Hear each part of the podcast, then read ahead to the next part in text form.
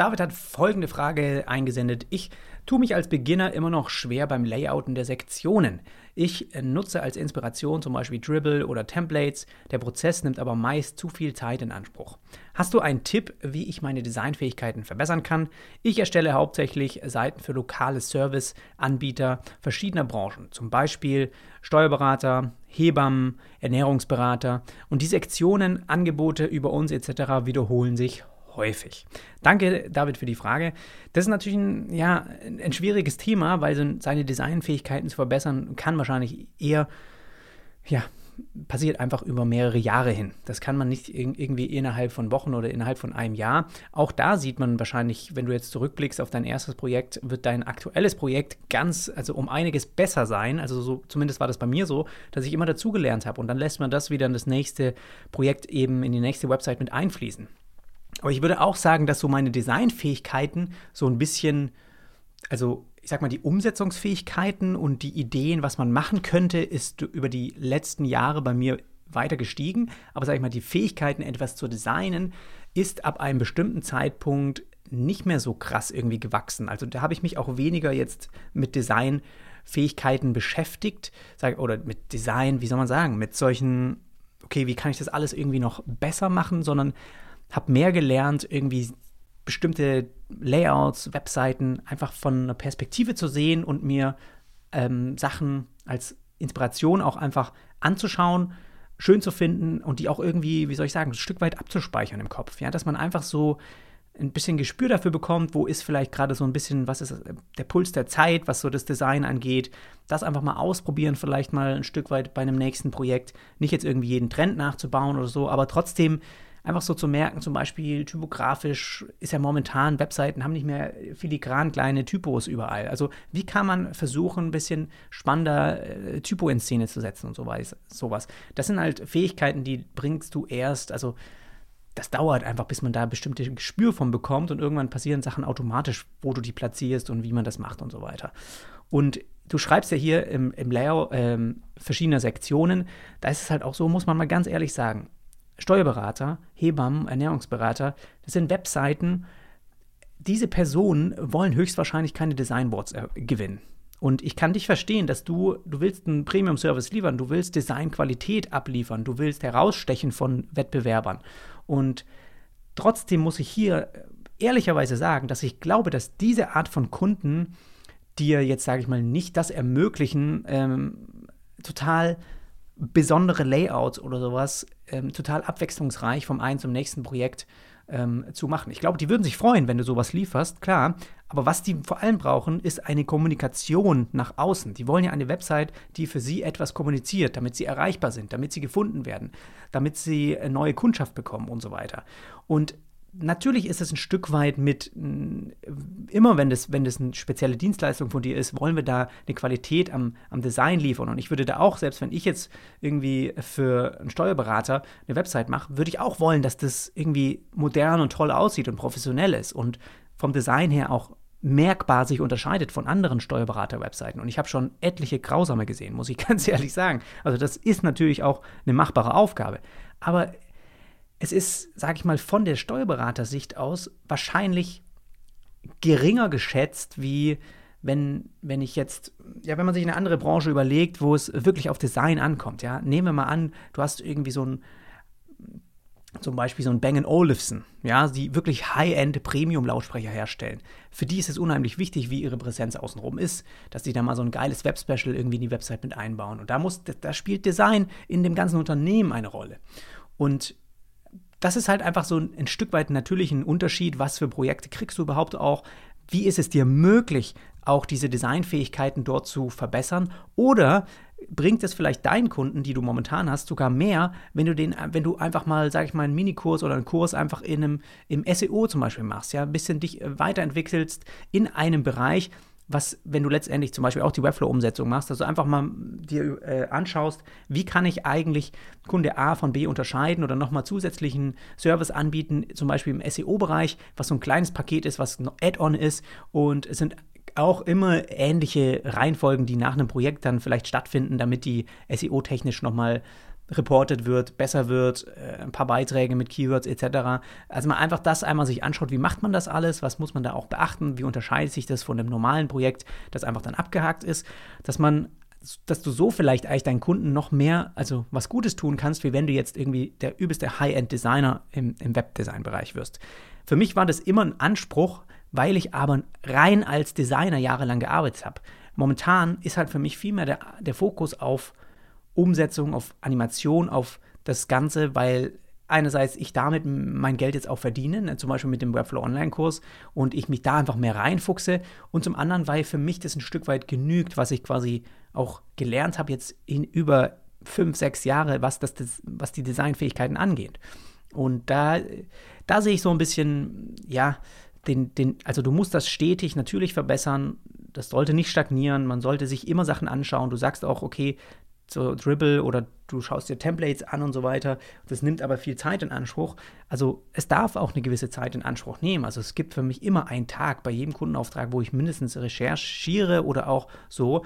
Und trotzdem gibt es für mich viel mehr Tage außenrum, wo ich keinen Kundenauftrag habe, wo ich mich aber mit dieser Materie komplett auseinandersetze, wo ich die ganze Zeit, auch obwohl es keinen Kundenauftrag gibt, scrolle ich auch mal durch Dribble oder äh, ich schaue mir natürlich auch total viele, äh, momentan total viele Webflow-Websites an, ja. Wie sind die aufgebaut? Äh, schau da die Showcases durch. Genauso, ich weiß, die Leute sagen sowas wie bei Awards, die Webseiten, die da äh, gepublished werden, die sind doch äh, Quatsch, die sind doch nicht, die sind doch nicht, äh, die sind doch nicht irgendwie für Unternehmen, die, für, da ist SEO total im Hintergrund, da ist irgendwie die Performance okay, nicht gut, die Ladezeiten schlecht und so weiter. Aber sie dir ja trotzdem in der Kreativität einiges zeigen. Sie dir ja einen guten Mix zeigen. Und man soll ja auch nie irgendwie genau das nachbauen, sondern man soll diese Welten verbinden, das Beste von allem irgendwie. Und dann muss man genau on point schauen, was, was passt, passt jetzt zu diesem Kunden, was ist da wichtig. Und wenn wir jetzt einen Steuerberater nehmen, ist es da wichtig, eben weltbewegende 3D-Assets im Kreis zu drehen auf der Startseite, während man irgendwie Typo reinfliegen lässt? Wahrscheinlich nicht. Das ist einfach, da sind andere Fakten viel wichtiger. Und da, deswegen, da würde ich mich mit fundamentalen Dingen auseinandersetzen. Ne? Wirklich Typografie richtig gut beherrschen, dass, das, dass man das einfach schön auch darstellen kann. Und ich glaube, solche Sachen, wenn ich mir Steuerberaterseiten anschaue, boah, da ist manchmal auch so viel Text und viel Text kann trotzdem schön aussehen, äh, aussehen, ja. Aber das Wichtige groß zu schreiben, den, das Unwichtigere, was vielleicht ein bisschen mehr wegen Content, wegen Keywords drin ist, einfach mal in den Hintergrund ein bisschen packen. Wie geht das, dass man das trotzdem interessant und schön machen kann? Da kann man sich, finde ich, immer ganz, ganz viel an, an, abschauen bei qualitativ wirklich guten Designern. Und ich finde, wenn man mal auch bei Dribble durchscrollt, sieht man sofort jemanden, der mit Typo einfach gut umgehen kann und eher weniger. Und da habe ich auch noch etliches natürlich zu lernen. Aber das ist einfach, sind so Sachen, die würde ich dir jetzt vielleicht einfach so ein bisschen mitgeben. Aber ich weiß, klar, wenn es immer wieder gleiche Seiten sind, Angebote über uns, Leistungen, Service-Seiten, es ist ein Segen, sage ich mal, wenn man auch Kunden bekommt, die vielleicht nicht immer nur genau diesen Bereich sind. Und es kann genauso, möchte ich hier vielleicht auch abschließen, es fällt mir jetzt gerade nochmal ein, es kann ja genauso auch ein, ein, Ziel sein, und das ist es auch wahrscheinlich bei sehr vielen Webdesignern, die sagen, ja, sie wollen genau das. Der A, Kunde A, der Steuerberater, der kommt zu dir, weil er in deinem Portfolio schon eine Steuerberater-Website gesehen hat. Für dich aus deiner Sicht wirkt das jetzt ein bisschen seltsam, wenn du jetzt irgendwie ähnlichen Aufbau also die, sage ich mal, in Anführungszeichen, nicht viel Arbeit machst und diese Website jetzt ähnlich aufbaust. Ja, ähnliche Struktur, bisschen andere natürlich, Typo, Branding von ihm kommt rein, aber Farben sind anders und so weiter, aber irgendwie ist sie doch sehr ähnlich und sind wir mal ehrlich, etliche Webseiten sind ähnlich da draußen, aber äh, viele Webdesigner tun sich da nicht, also es ehrt dich, dass du dir da Gedanken machst, du willst dich da verbessern, das ist super gut. Viele, viele sagen, gut, der ist zu mir gekommen, der will sowas ähnliches haben, der kriegt sowas ähnliches und dafür habe ich eben äh, tiefere Preise. Ja, die sind nicht so hoch, kann sich jeder erschwinglich leisten. Dann hat er halt für äh, 1000 Euro, für 2000 Euro eine Website. Und ich habe wenig Arbeit, weil ich im Prinzip das davor duplizieren kann und ein paar Parameter ändere. Ich mache mir aber keine Gedanken, dass ich jetzt hier irgendwie ein besonderes, äh, eine besondere Animation reinmache. Und ich rede jetzt hier nicht von ich rede von Storytelling, ich rede nicht von ein Typo mal von unten rein äh, faden lassen. Also das ist, das ist wahrscheinlich auch was, was viele einfach akzeptieren und sagen, ja, so ist das jetzt halt bei mir und ich finde es auch gut so und ich bin auch zufrieden damit und das finde ich ist auch okay, weil genau die Art von Unternehmen oder Kundschaft gibt es eben da draußen, die einfach wirklich diesen Kommunikationskanal Website brauchen. Und die brauchen kein weltbewegendes Design. Die brauchen keine exzellente Designausführung. Die brauchen, das ist, es ist halt immer mein Anspruch, die, die, die UX muss gut sein, du musst eine gute Benutzerführung durch die Seite haben. Und gutes Design ist ja quasi transparent. Es ist, es ist nicht, es fällt nicht auf. Erst das schlechtes Design fällt auf, indem du nicht weißt, wie komme ich jetzt eigentlich zu der Seite oder wo bin ich hier oder so viel Text, ich weiß nicht, keine Hierarchien, ich weiß nicht, wo ich anfangen soll. Schlechtes Design fällt auf. Ja, aber gutes Design ist ja eigentlich total angenehm, total normal, total simpel.